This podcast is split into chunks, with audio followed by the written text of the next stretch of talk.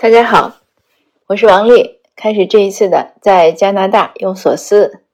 今天呢，我早晨六点起来，七点十五之前就离开了家，因为今天是破咖啡案又开庭，我怕迟到。嗯，因为想在八点多到嘛，就或者九点以前开庭的是九点半。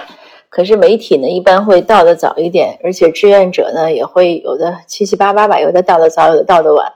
那我当然应该是希望自己是第一个到的，毕竟是组织这个事情嘛。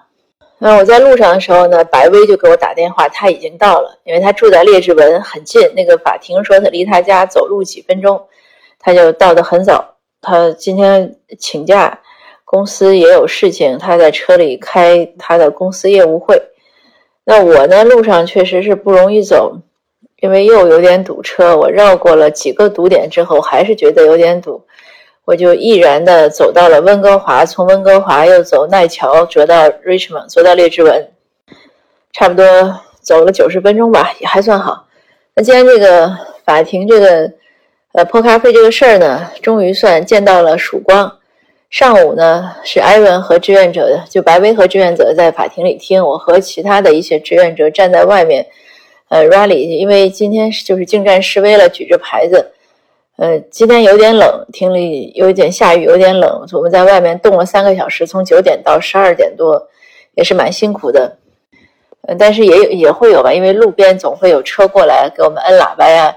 啊，当然也有一两个人说我们没事儿找事儿啊，就是用英语说呀，说你停止这说这些事儿吧，怎么样？那刘凤娇大姐呢，今天也跟我们一起站着，她还跟我讲，说她昨天本来是发动很多人要过来 rally，但是有某个自媒体的人呢，就在他朋友圈讲说不要来，呃，又是说就是说大家把事情呃小事弄大了，对这种。自己要当鸵鸟，还想让别人跟他一起当鸵鸟，啊！本来我想说自己要当乌龟，还想让别人跟他一起当鸵鸟。后来一想，这是两种动物，就是对这样的人呢，我已经就没什么没什么想法吧。每个人可能人各有志吧，嗯，有的人呢就是喜欢维护公公公理正义，有的人呢，呃，不喜欢维护，而且也不喜欢别人维护，所以每个人的这个价值评判不一样。那我他就讲，他说这个人在朋友发朋友圈说让大家别来，哎，我说我们别理他吧，我们自己该干嘛干嘛吧。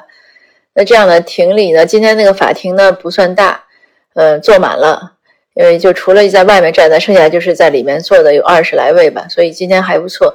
那我们在外面站呢，也是因为呃，还有呢，今天因为国会议员白恩斯来了，呃呃，欧泽光市议员呢，他是下午来听庭审了，上午呢，他竞选团队的。呃，一个年轻人叫谢延信，也是个欧裔，他的这个中文名字取得很好玩，他英文叫 Shelton，呃，那个姓我没记住，就是一个什么姓，嗯，他也过来了，所以因为要也要就是要招呼这些支持的人嘛，那我们就在外面站着。那下午呢，呃，有些人上班走了，我们就剩下的人全部都在法庭里听了一下午。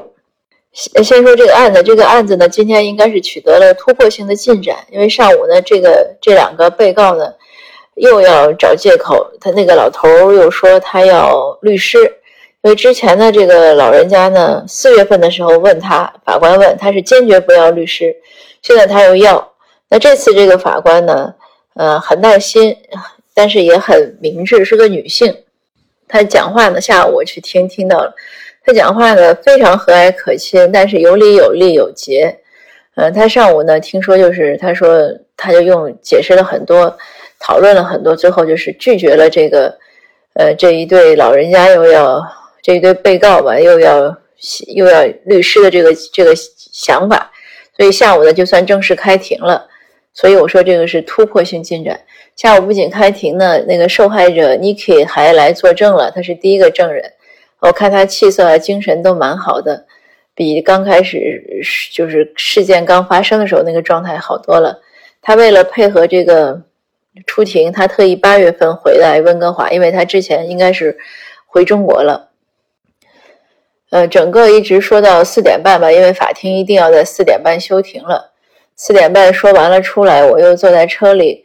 呃，给媒体发这个今天的新闻组，就是我我们的这种声明吧，statement，又跟号召大家明天继续来，所以最后就是我在那个法庭的停车场里就我一辆车。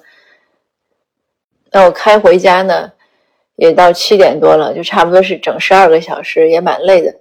呃，但是也很开心，因为明天呢，总算是应该，如果明因为还有四个证人，如果都能走完了，而且控辩双方都辩完了之后，法官应该就会有一个判断和结论了。就是即使明天没有，那在不久的将来也应该有。那今天呢，我们也嘱咐志愿者，就是遇到这个嫌犯入场呀。嗯，不要不要追他，也不要看他，就是不要和他有正面的接触。因为上一次呢，他们呃态度非常不好，就是对我竖中指啊，对另外一位呃电台媒体的那个亚裔的女性竖中指，然后还在外面辱骂亚裔的记者。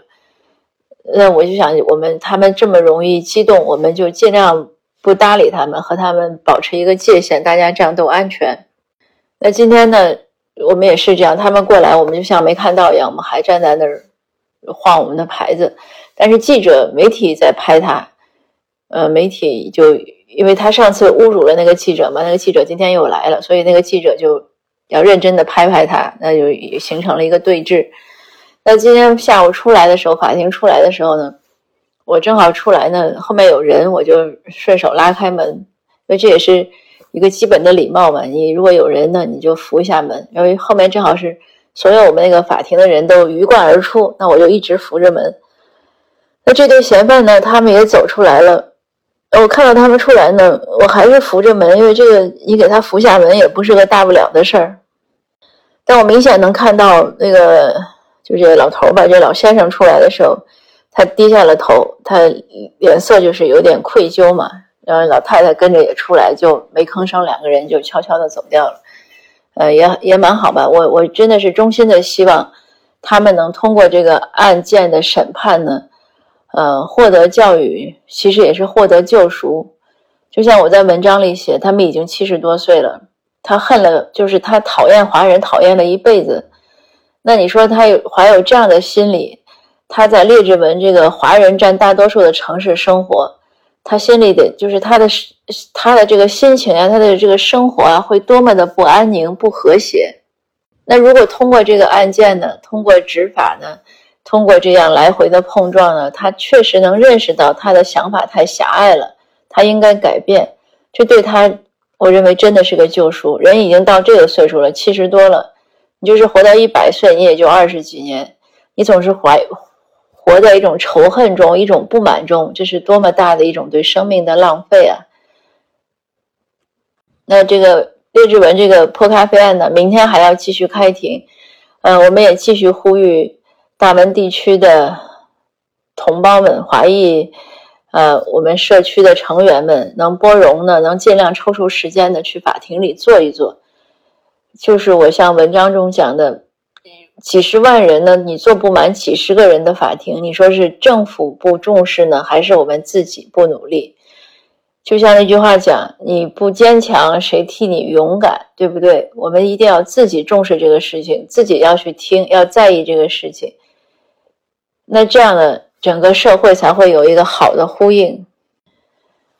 那我想讲另外一个很有趣的事情。我回来之后呢，我看我爸妈呀、我姐姐呀都在家人群里问我说：“今天这案子怎么样？”我就发给他们了，呃，就把这个结果发过去了。那我妈妈呢很有意思，我妈马上回了我一句，她说：“呃，曙光就在前面，你在加油，你在努力，就是让我坚持。”我看了这句话呢，刚开始就笑了一下，因为很正常嘛。他一般我们家人都是我爸妈都是这样鼓励我。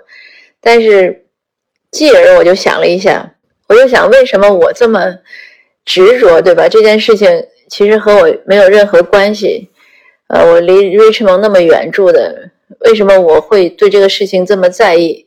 那这个呢，完全是源于我父母的正义感。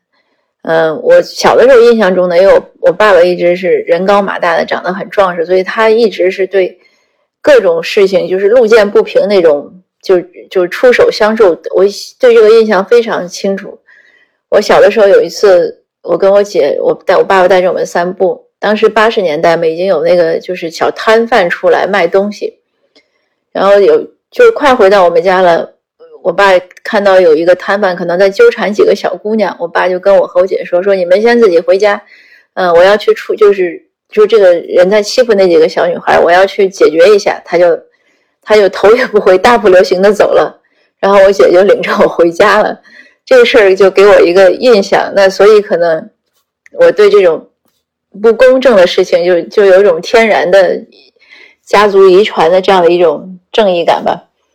那我妈妈也是这样。前两年呢，有一次我回海南看他们，呃，晚上在海南那个三亚嘛，在那个我们还是三亚旁边一个县，应该他们那个住的地方，就就是地广人稀，马路很广，然后你走走又走走多久也看不到一个人。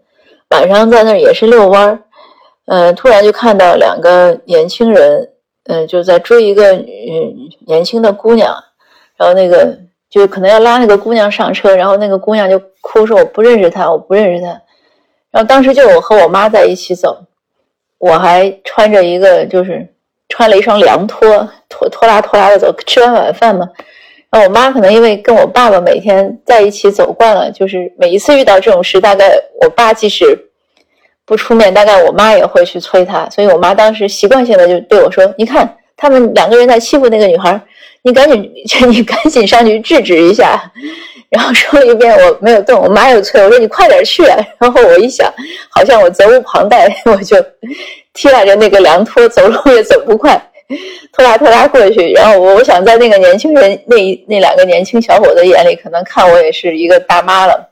我穿一个大背心、大短裤。我就因为我嗓音其实也不粗了，但是我就这个叫什么？提起丹田之气，吼一声，我说你们住手！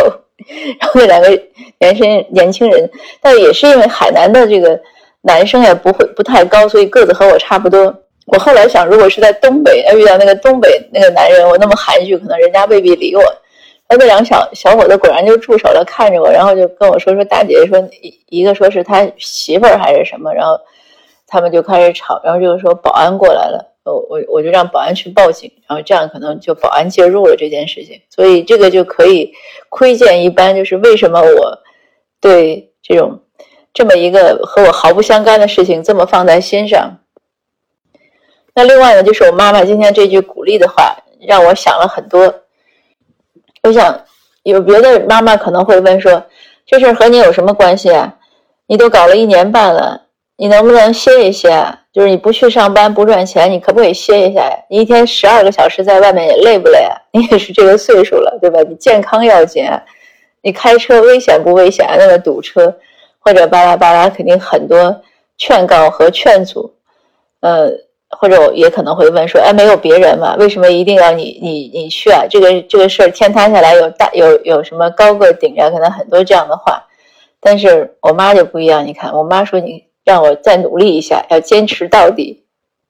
这可能也是为什么我能坚持到现在的一个原因。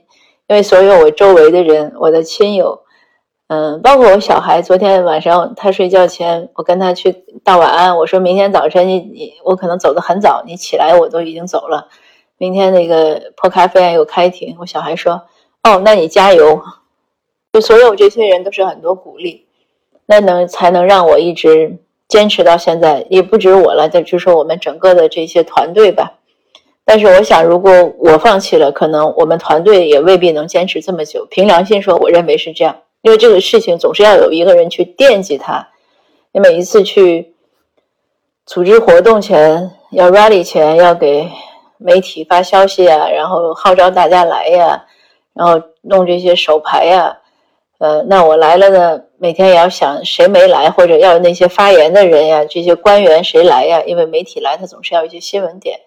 那谁来了，谁没来了，或者有什么特殊情况了，这个确实都是，嗯，还是挺担心的。那还是回到我刚才想分享的这个问题，就是为什么我能坚持这么久，就是和家家庭有关。那同时呢，也让我们引回到教育的一个话题。我们很多家长都会看说，我的小孩怎么这样呀？我的小孩怎么那样呀？那你要仔细想想，是不是你平时的言传身教中，给他就是那个样子的一个一个状态，呃，或者一个榜样？如果你希望他不是那样，你希望他是另外一个样子，那可能你平时，尤其他从小的时候，他的你的生活中啊，你的谈吐中啊，你的表现中啊，你就应该是那另外一个样子。这也像很多年轻人现在有有，尤其是有些年轻姑娘会问我，找什么样的男性好？我说你要找一个，你你不是说找什么样的男性好，而是你要成为一个什么样的人。首先。因为你成为什么样的人，你才会吸引到什么样的人。而且呢，就是说，你如果你喜欢一个什么样的人，你自己如果不是那样，你配不上他，你是和他很难长久在一起的。所以说，你与其去想你你要希望你的伴侣什么样，你不如呢先把自己经营成什么样。父母对孩子也是这样。如果你希望你孩子努力，你自己一定要勤奋。如果你希望你孩子一定要有爱心，那你一一定也是一个很大公无私的人。如果你希望你孩子有长远的，就有一个高远的志向，那你自己的思想境界就要到一个层次。嗯，总之吧，就是言传身教的重要性，还有就所谓吸引力法则吧。